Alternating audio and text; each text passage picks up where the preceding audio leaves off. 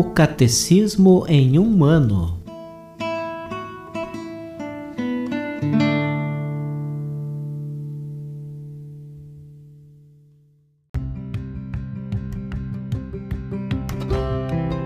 Olá, eu sou Gabriel, seminarista da Diocese de Ponta Grossa, no Paraná. Você está ouvindo o podcast O Catecismo em um ano. Vamos ler todo o Catecismo da Igreja Católica ao longo de 365 episódios. Estamos utilizando a tradução em português apresentada pela CNBB em 2013, baseada na edição típica em latim. Baixe o plano de leitura por meio de um link que você encontra na página do Instagram, arroba o Catecismo em um ano, ou na descrição deste podcast.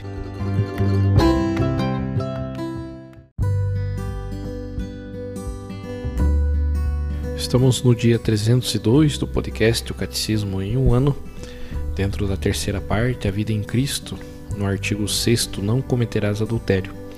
E neste dia nós leremos dos parágrafos 2373 ao 2379.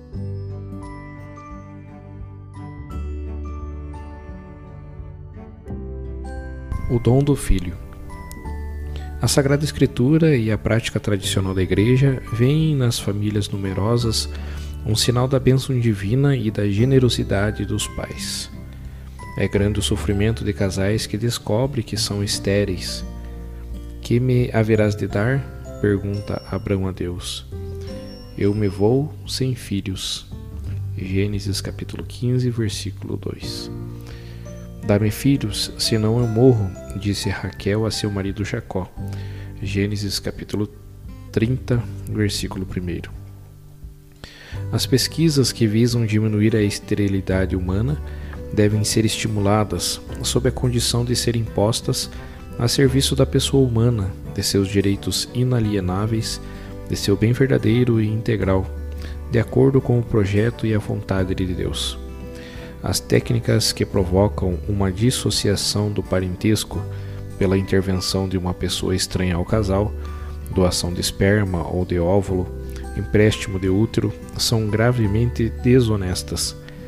Estas técnicas, inseminação e fecundação artificiais heterólogas, lesam o direito da criança de nascer de um pai e uma mãe conhecidos dela e ligados entre si pelo casamento.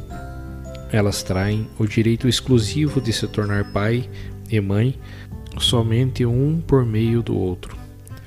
Praticadas entre o casal, estas técnicas, inseminação e fecundação artificiais homólogas, são talvez menos prejudiciais, mas continuam moralmente inaceitáveis.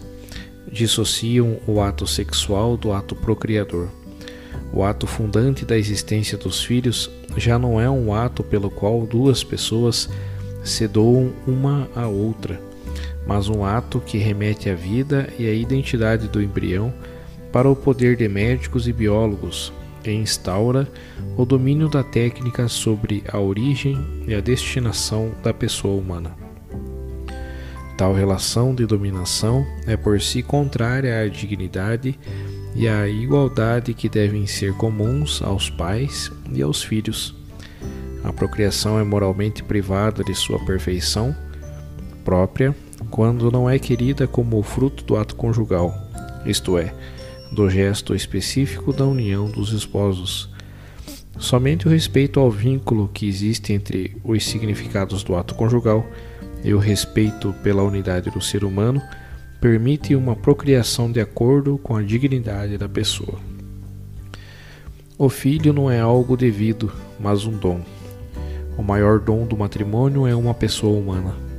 O filho não pode ser considerado como objeto de propriedade. Isto conduziria ao reconhecimento de um pretenso direito ao filho.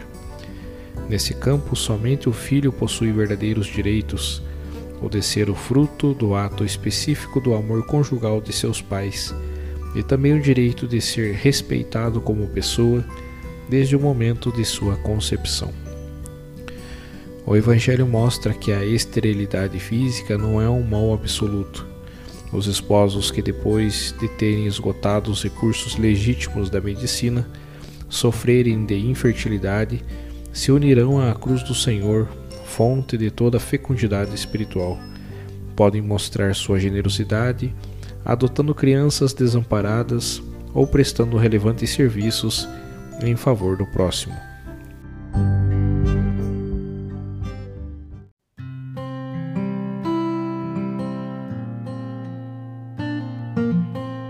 Como comentário adicional para este dia, nós leremos a catequese do Papa João Paulo II, realizada no dia 1 de agosto de 1984.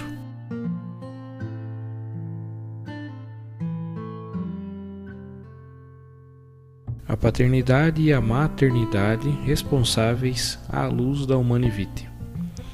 Para hoje escolhemos o tema da paternidade e maternidade responsáveis à luz da Constituição Gaudium et Spes e da encíclica Humane Vitae. A Constituição Conciliar, ao enfrentar o argumento, limita-se a recordar as premissas fundamentais. O documento pontifício, pelo contrário, vai mais além, dando a estas premissas conteúdos mais concretos.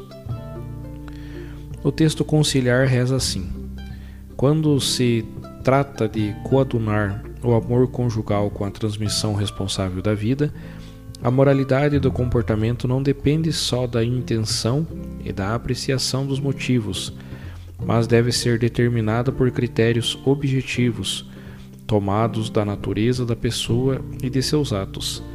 Critérios que têm em conta, num contexto de amor verdadeiro, o significado total da doação recíproca e da procriação dentro de um amor verdadeiro, isto é, impossível se a virtude da castidade conjugal se não pratica sinceramente.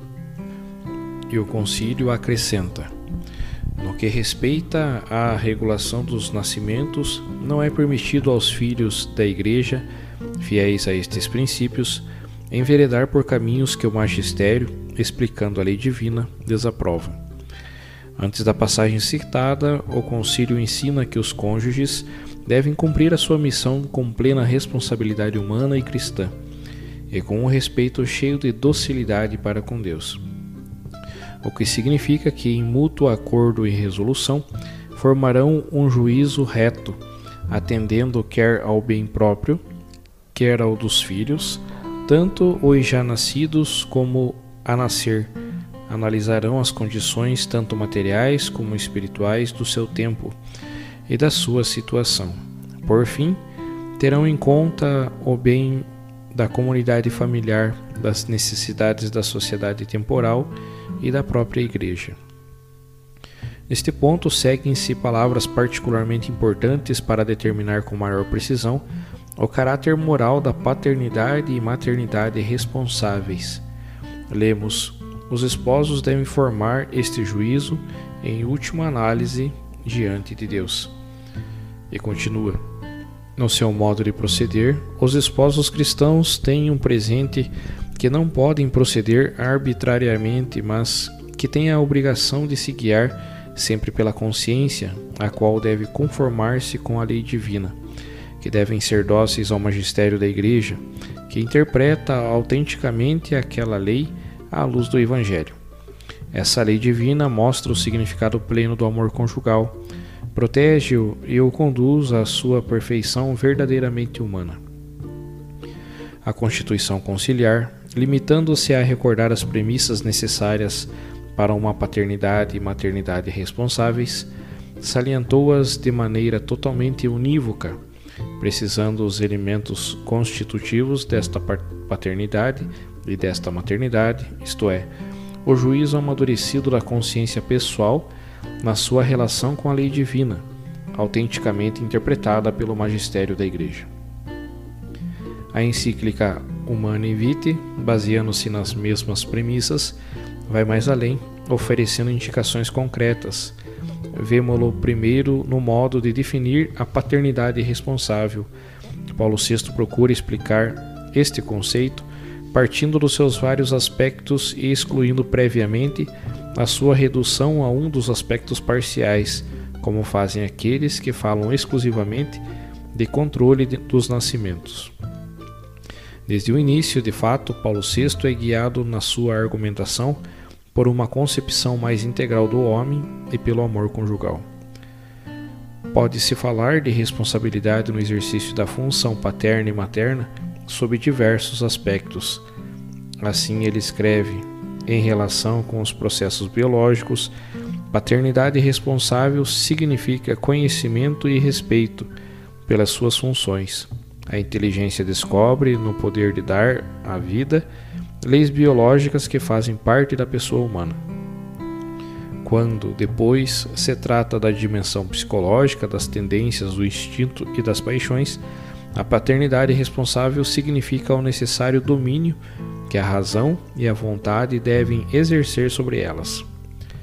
Considerados os mencionados aspectos intrapessoais e unindo a eles as condições econômicas e sociais, é preciso reconhecer que a paternidade responsável se exerce tanto com a deliberação ponderada e generosa de fazer crescer uma família numerosa, como com a decisão tomada por motivos graves e com respeito pela lei moral de evitar temporariamente ou mesmo por tempo indeterminado um novo nascimento.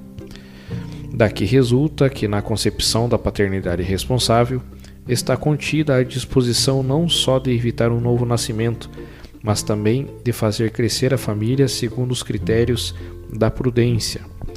Nesta luz, em que é necessário examinar e decidir que a questão da paternidade responsável é sempre basilar, a ordem moral objetiva estabelecida por Deus de que a consciência reta é intérprete e fiel. Os esposos cumprem neste âmbito os próprios deveres para com Deus, para consigo próprios, para a família e para com a sociedade, numa justa hierarquia de valores. Não se pode, por conseguinte, falar aqui de procederem a seu próprio bel prazer. Pelo contrário, os esposos devem conformar o seu agir com a intenção criadora de Deus. A partir deste princípio, a encíclica funda sua argumentação na estrutura íntima do ato conjugal e na conexão inseparável entre os dois significados do ato conjugal, o que já foi dito anteriormente. O relativo princípio da moral conjugal prova-se que é, portanto, a fidelidade ao plano divino, manifestado na estrutura íntima do ato conjugal e na conexão inseparável entre os dois significados do ato conjugal.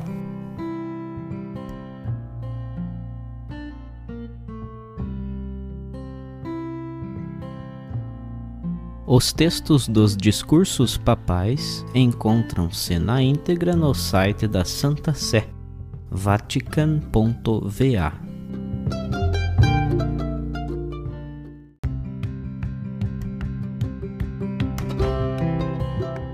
Você acaba de ouvir mais um episódio do podcast O Catecismo em um Ano. Continue nesse bom propósito de aprofundar o conhecimento e a vivência da fé católica e procure participar da sua comunidade. Rezemos por todos que estão fazendo esse caminho de leitura do Catecismo. Até amanhã!